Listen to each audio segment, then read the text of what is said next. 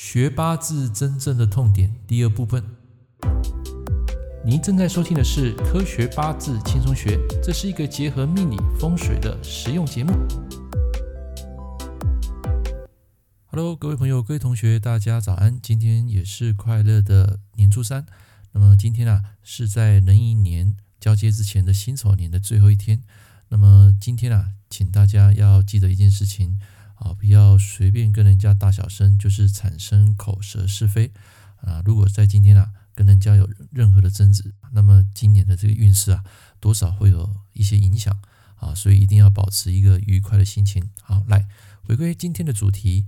那么在这个学八字的过程中啊，你曾经碰到哪些的痛点？那么在上星期啊，我要讲到第一部分。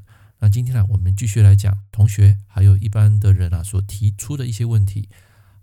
痛点的第一个就是有人问说，一天有二十四小时，总共有十二个时辰，对不对？所以它可以分成上午、下午各有六个时辰的时间长度。但是如果从子时开始算隔日，那么上午跟下午的分界点就是四时跟午时的分界，就不是中午的十二点，就是午时的中间。不晓得这样的理解对吗？不对的话，要怎么理解才对呢？那么这是一个网络上一个。网友啊提出的问题，哈，我这边来帮他做一个回答。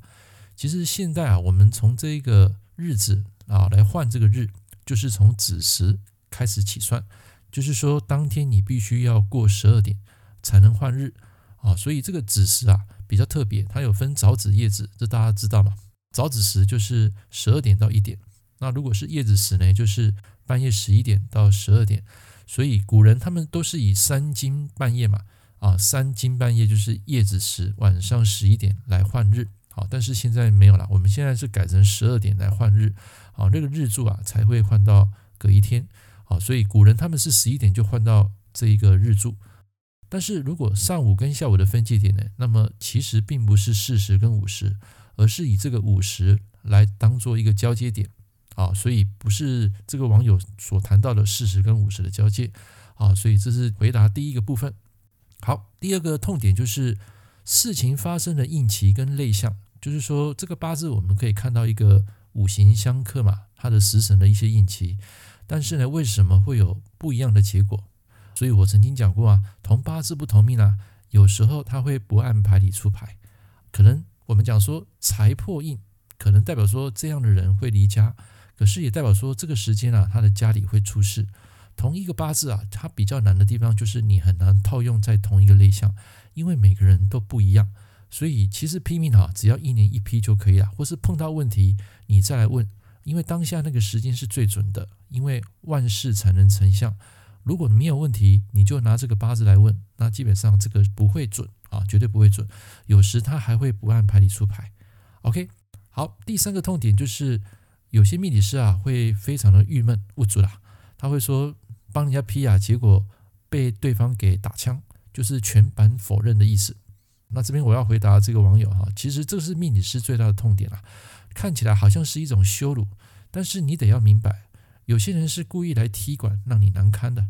不过这种人毕竟还是少数，绝大多数的人都是时辰报错啦，或是说亲友代问啊，或是说碍于面子嘴硬啊。尤其有时候你在帮他批批得太准的时候，有些人不见得会买单。另外一种就是命理师啊，容易出现判断错误。有时候你可以选择说，哎，请对方另请高明啊，或是说把他加入黑名单啊，永不往来。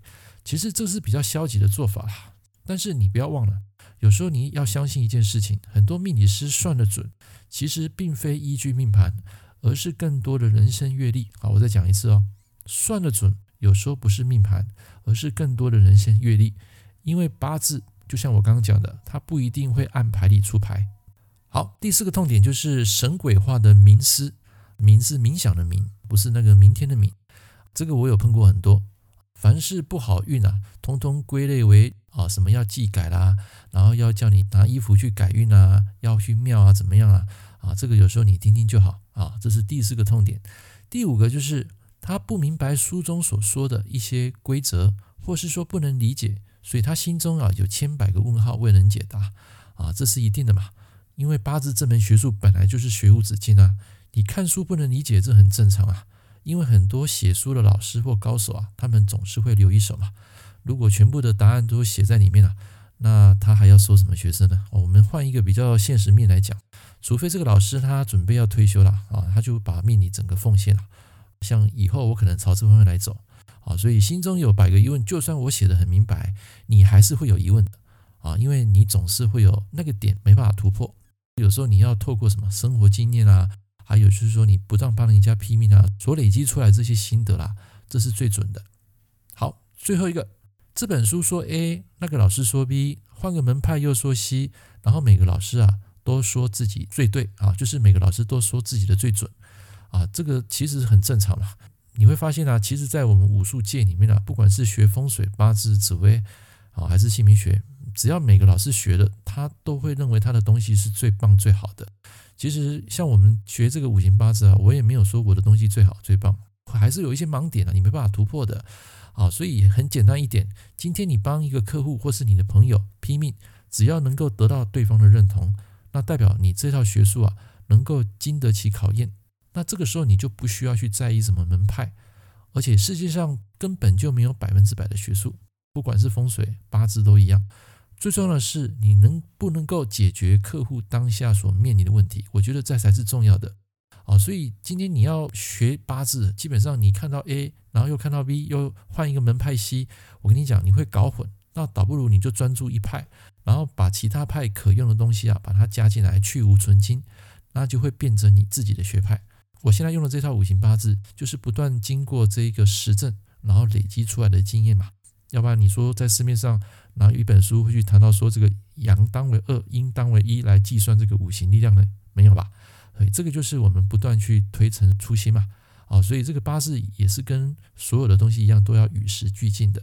好，你按照古书、按照古人的逻辑来思维，你可能会停留在那个年代的一个思维，所以很难去进步。OK，好，以上讲的这六点啊，就是你们所碰过的一些痛点。那么在这个节目啊，我把它分享出来，让大家去了解。如果你有问题，也欢迎你在下面留言。好，我们下一堂课见，也祝大家年初三快乐，拜拜。感谢您收听《科学八字轻松学》，我是郑老师。如果你喜欢我的节目，欢迎订阅我的频道。我们下一堂课见喽，拜拜。